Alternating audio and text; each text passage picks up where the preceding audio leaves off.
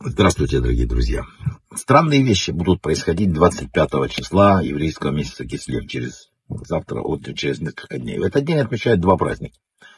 Причем совершенно разных. Один праздник посвящен военной победе и маленькой кучке необученных, отважных э, ишеботников, можно сказать, э, религиозных каких-то, которые вообще не брали оружие, разгромивших могучую вражескую армию и восстановивших еврейское государство. Другой праздник напоминает о совершенно сверхъестественной победе над силой тьмы, э, история с маслом, которую, наверное, все знают. Самое любопытное, что у всех этих двух разных праздников одно название – Ханука.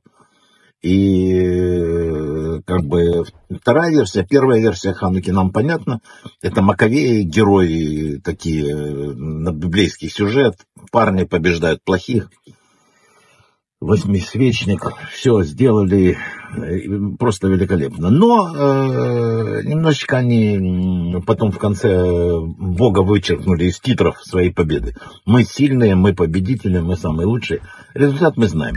А э, одинаковое название праздников у второй версии также. Ханука посвящена духовным аспектам. Горение однодневной порции масла, невероятной стойкости вот этих вот и субботников, хранивших верность Тора, несмотря на Э, соблазны прогрессивного греческого, так сказать, веяния. И военная победа тоже присутствует в этой версии, но она какая-то вторая, не имеющая значения. То есть всем понятно, что Бог так повернул. Вот это все продолжается с тех пор по наши дни. С короткой современной историей государства Израиль, если вы обратили внимание, вплетаются в узел те же самые истории. Шестидневная война 1967 года. Молниеносная атака э, израильских ВВС, Великая Победа, когда закончилась шестидневная война, в Израиле никто не мог достать пару тфилин. Молитвенные коробочки за, присылали из Америки, потому что э, евреи поняли, что только Бог мог дать им такую невероятную победу над пятью арабскими армиями на четырех фронтах. В Израиле появились первые десятки ишив, там много очень вернувшихся к э, религии. Однако волна духовного возрождения пошла на спад, ничего не изменилось, и подобно предкам, которые устроили, ну, так сказать, золотого тельца через несколько недель после спасения из Египта, то же самое произошло и здесь. Все забыли и начали что? Отдали все непобедимой израильской армии. То есть культом страны стала армия. И, знаете, все время цехал. Это действительно сильные, великие люди, хорошие, все. Но э, Бог сказал, что придет Машех, когда рухнут все надежды.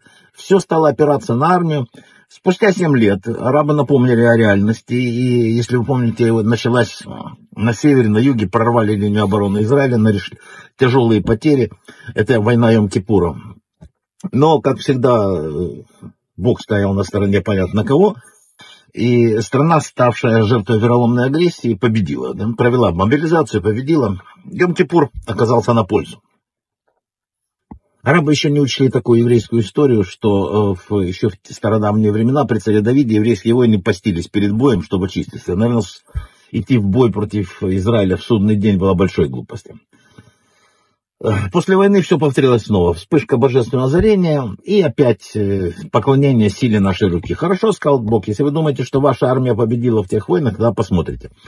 Саддам Хусейн, обстрел с кадами, 91 год. Ничего, все сидели только дома и, и, как говорится, не открывали рот, потому что сделать ничего было нельзя. Падали огромное количество скадов, и ничего. Ничего, все произошло так, что ничего не произошло. Перед лицом таких чудес Израиль был охвачен священным э, трепетом. Если вы, кто помнит, живет в Израиле, на, на, по радио передавали песню Раби Нахмана «Весь мир — это узкий мост». На автомобилях были стикеры, э, наклеены псалмы против ракет. Таксисты цитировали изречения пророков, и вот такое было. Наступил незабываемый Пурим 91 -го года. Война закончилась. Иракский диктатор разгромлен. Люди срывались, там радостный, бесшабашный Пурим. Опять забылось через два дня. Сменился апатия, деморализация. Потом началась коронавирус. Это еще больше усилило раскол в стране. Власть оказалась в параличе, средства информации сеют недовольство, раздор, а между тем э, поднимается мрачная тень всего остального. Мы должны воевать, мы должны защищаться от врагов, прилагать усилия для победы. Но важно помнить в эти дни, вот предстоящие перед Хануками, что победу дают не самолеты, не танки, а сила духа и связь с тем, кто защищает нас из века в век. С повелителем всех войн. Написано, Бог руководит войнами. И только к нему надо обращаться. И не думать, что наша рука, не наша рука, а только его милосердие во все века. И сегодня тоже. Увидите, как он поможет сейчас. С Ханукой наступающей, с праздником веры, победы и всего самого лучшего.